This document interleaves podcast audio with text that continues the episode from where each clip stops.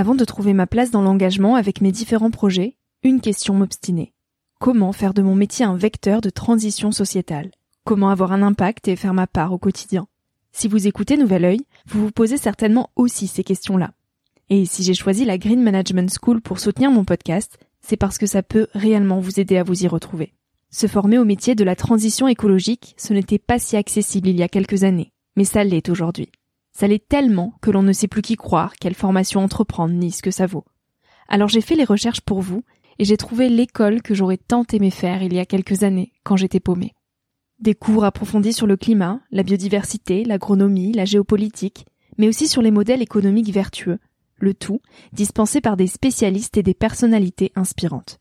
Créer un autre lendemain que celui qui s'annonce, c'est leur mantra, et derrière cette idée, la mission de Green Management School est de former de nouveaux managers capables de transformer les entreprises et les organisations de l'intérieur. Toutes les informations sont en description. Merci à Green Management School de croire en nouvel œil en soutenant cette saison de podcast. Tout de suite, place à un nouvel épisode.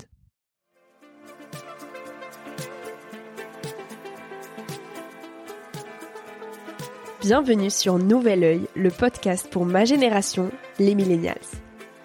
Je suis Victoria Guillaumont, j'ai 23 ans et je pars à la rencontre de personnes inspirantes qui se sont posées il y a quelques années les questions que nous, on se pose aujourd'hui. À un âge où l'on se cherche, où l'on construit son chemin et où l'on se pose beaucoup de questions sur notre avenir.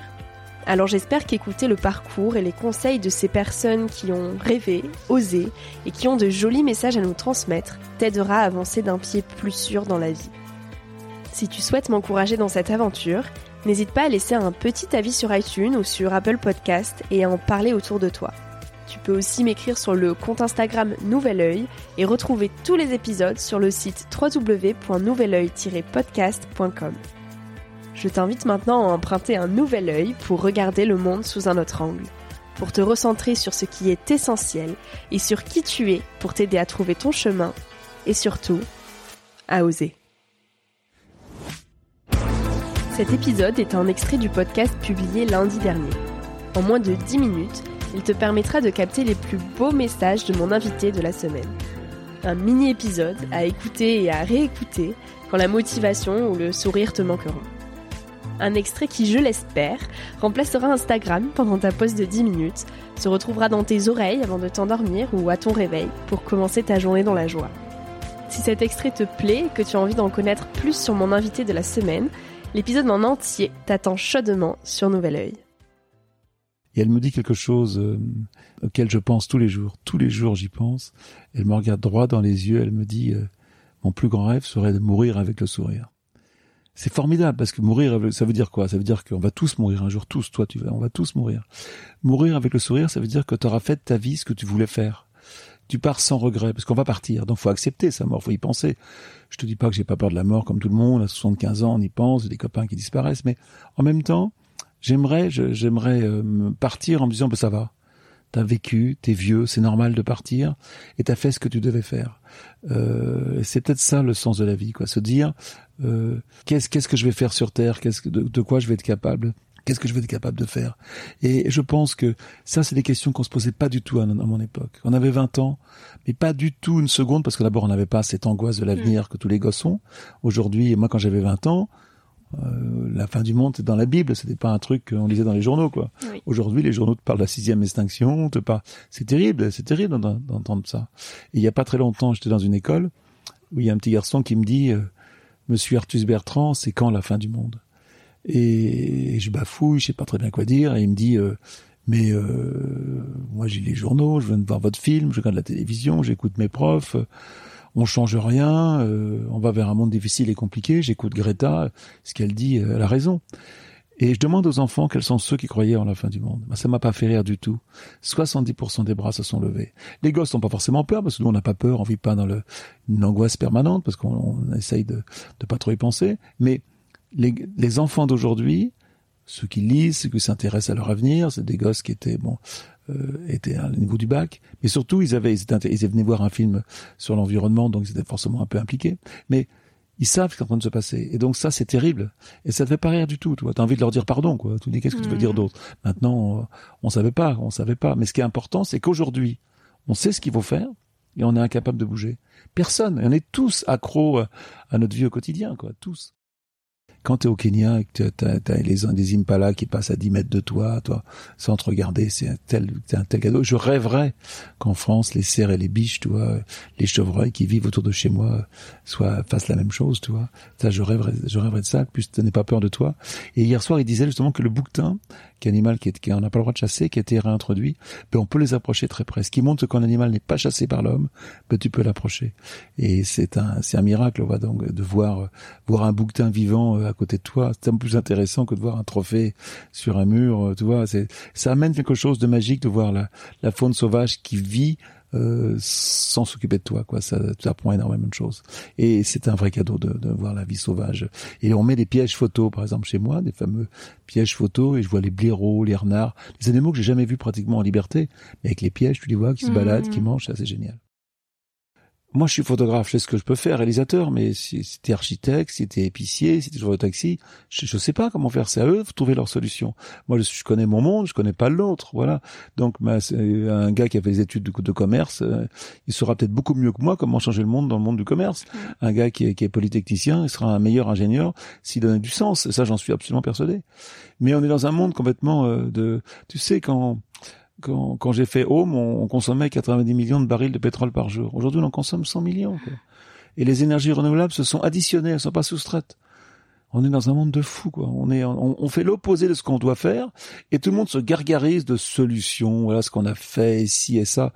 Mais merde, on est, on est, on est, en train de, de crever. L'ennemi, le, c'est toi, en fin de compte. C'est ce que tu es, quoi. Comment tu vis, quoi. Et, et c'est là où Greta est formidable, parce que Greta, elle est tellement radicale elle a tellement en elle cette souffrance, tu vois, de de, de la personne qui sait, euh, faisant la souffrance de ceux qui savent, qu'elle est euh, elle est émouvante dans dans, ce qu'elle fait. Voilà, je pense qu'elle est euh, euh, et, ce qu'a réussi Greta, c'est extraordinaire. Elle a réussi à faire un mouvement que personne n'avait jamais fait avant, quoi. Auprès des jeunes, et c'était bien qu'une jeune le fasse. Quand tu vois cette fille, elle on dit après on te raconte qu'elle est manipulée, mais quand tu vois sa vie, elle était toute seule à, s'installer au, au, devant un parlement ou je sais pas, avec une pancarte, faisant la grève de la faim, toute seule, quoi, à 14-15 ans. C'est inouï cette histoire. Et après, les médias se sont emparés, et comme elle est, elle, elle est Asperger, elle a donc cette il n'y a pas de moyen, quoi. C'est bien ou mal. Elle, a raison. Il y a le bien ou il y a le mal dans la vie. Elle a le moyen, elle, le voit. Donc elle, elle ne voit que le bien et le mal, et que et aujourd'hui, on est dans ce qu'on appelle la banalité du mal. C'est au quotidien. On mange de la viande, c'est pas grave. On prend la viande, c'est pas grave. On fait si, on met des pesticides, c'est pas grave. Et tout c'est pas grave. Fait qu'on va vers un monde difficile et compliqué. Mais je pense qu'on peut tous faire quelque chose. Et quand tu fais, ça te permet d'accepter ce qui est en train d'arriver faut l'accepter. Je, je, vous conseille à tous d'écouter les conférences de Jean-Marc Jancovici. Je vous conseille de regarder parce que c'est bon la personne. Alors il est pas toujours très sympathique euh, comme ça à premier abord parce qu'il est assez radical et que il dit les choses, mais quand tu écoutes ça, euh, tu te dis, euh, quand il te dit par exemple que le climat sur lequel s'est appuyée notre civilisation pendant dix mille ans est parti à jamais, c'est-à-dire que jamais on aura de climat comme il était avant. Regarde cette année, euh, moi, j'ai, chez moi dans les Yvelines, j'ai pas une pomme, j'ai pas de fruits parce que tout je l'ai. Maintenant, c'est peut-être un accident. Parce que cette année, ça va repartir bien, mais il te dit le climat qu'on a eu pendant 10 000 ans est parti à jamais, quoi. Et tout ce qu'on fait aujourd'hui n'aura d'effet que dans 20 ans avec l'inertie. Donc tout ce qu'on fait ne servira que dans 20 ans. Mais on a la mission et le devoir de le faire on peut pas laisser le monde se déléter comme tout en continuant, à, comme tout le monde, à dépenser et à faire comme s'il n'avait rien, quoi. Mais euh, je suis désolé de te plomber ton, ton interview, mais non, mais c'est la réalité, c'est pas la plombée. je pense qu'il faut pas avoir peur de dire les choses, oui, mais surtout, faut pas avoir peur de se battre, pas avoir peur de manifester. Tu sais, quand il y a la marche pour le climat à Paris, on est 40 000. Mm. Quand il y a le pass sanitaire, on est 200 000, marche pour le pass sanitaire. Quand il y a l'arrivée de la Coupe du Monde, on est 2 millions dans la rue. Mais quand on sera 2 millions dans la rue à manifester, non pas pour le climat, mais pour la vie. Mm. Pour la vie, tout simplement, quoi. Voilà, ben, les politiques changeront parce que ne faut pas oublier que les hommes politiques, je suis désolé, je suis très mal lancé sur le bouton, qu'on appuie sur le bouton, je suis parti, mais un homme politique, il n'est pas dirigé, il a, son patron, c'est ses électeurs l'homme politique est au service de ses électeurs. C'est le contraire d'une entreprise. Et donc, si on est 2 millions dans la rue, bah, il sera avec nous. Il, bah est, il est que le miroir. Il est que le miroir. Il n'est pas plus malin, plus intelligent et plus con que nous. Il est exactement comme nous. L'homme politique, c'est nous, en fin de compte. Et, et, et, ceux qui peuvent faire beaucoup, c'est les entreprises. Mais les entreprises, c'est tout l'argent du pays sort, vient des entreprises. C'est la TVA, c'est la croissance, qui, paye les routes, qui paye les écoles, qui mm. paye notre vie quoi quotidien et c'est compliqué pour eux de changer parce qu'il y a un système d'organisation de salaire de quand tu fais une usine de bagnole par exemple tu vois moi j'ai une Zoé voiture électrique moi je roule en électrique depuis 2002 2003 Bon, j'ai, passé par tous les stades, hein, les bagnoles qui marchaient pas. Bon, maintenant j'ai une Zoé qui marche très bien. Mais je voyais l'autre jour dans le journal, une Zoé, alors faut que je vérifie ça, une Zoé, elle coûte 50%, euh, 50% plus de CO2 qu'une voiture normale à construire. Faut donc que je fasse 50 000 km avec ma voiture pour être à égal une voiture à essence. Tu vois, Mm. toi, toi, tout est compliqué. Quoi. Euh, je te parle pas des éoliennes, tout ça. Tout est extrêmement compliqué. Et je pense qu'il faut apprendre à vivre mieux avec moi, tout Oui, simplement. oui. C'est pas l'amour, c'est d'aimer ce que tu fais, d'aimer les gens, les gens autour de toi, d'aimer ce que tu en fais passionnément, et t'aimer aussi toi-même. Peut-être que je m'aime un petit peu trop, trop d'ego peut-être, mais euh, d'aimer ce que tu es, quoi. Et donc euh, d'aimer ce que tu es, ça veut dire d'être assez, assez rigoureux dans ce que tu fais, quoi, de pas faire n'importe quoi, d'être responsable de ta vie, quoi. Et, et j'ai toujours cette, euh, au fond de moi, cette espèce de de- d'envie d'être utile. Quoi. J'ai, j'ai la- Mm. donne du sens à sa vie. La vie, elle a aucun sens. Elle a zéro, zéro sens. C'est toi qui décides de donner du sens à ta vie. Et moi, je suis obsédé par le sens que je donne à ma vie. Et, ça- et d'ailleurs, aujourd'hui, après le Covid, tu vois, tous les gens qui veulent pas travailler. Je parlais il y a pas très longtemps avec des gens qui travaillaient chez Total, chez Dassault, qui disaient le mal qu'ils avaient aujourd'hui à recruter des gens. Voilà, dans les banques. Les gens veulent faire un travail où ils sont utiles, où ils sont heureux, où ils se sentent bien. Et je pense que c'est même euh, une mission et que c'est, euh, euh, oui, il, est, il est pas question de faire un travail qu'on n'aime pas. Si on n'aime pas son travail, on, on sera pas bon. Donc faut, faut, en prendre un autre. Et, et, j'ai aussi moi cette qualité que je ne passe pas à côté de ma chance. C'est-à-dire que euh, quand je suis au Kenya, je vois des gens qui font de la montgolfière. Je me dis tiens, génial. Ça, ça m'intéresse. Donc, je passe mon brevet de montgolfière et je vais me proposer comme pilote.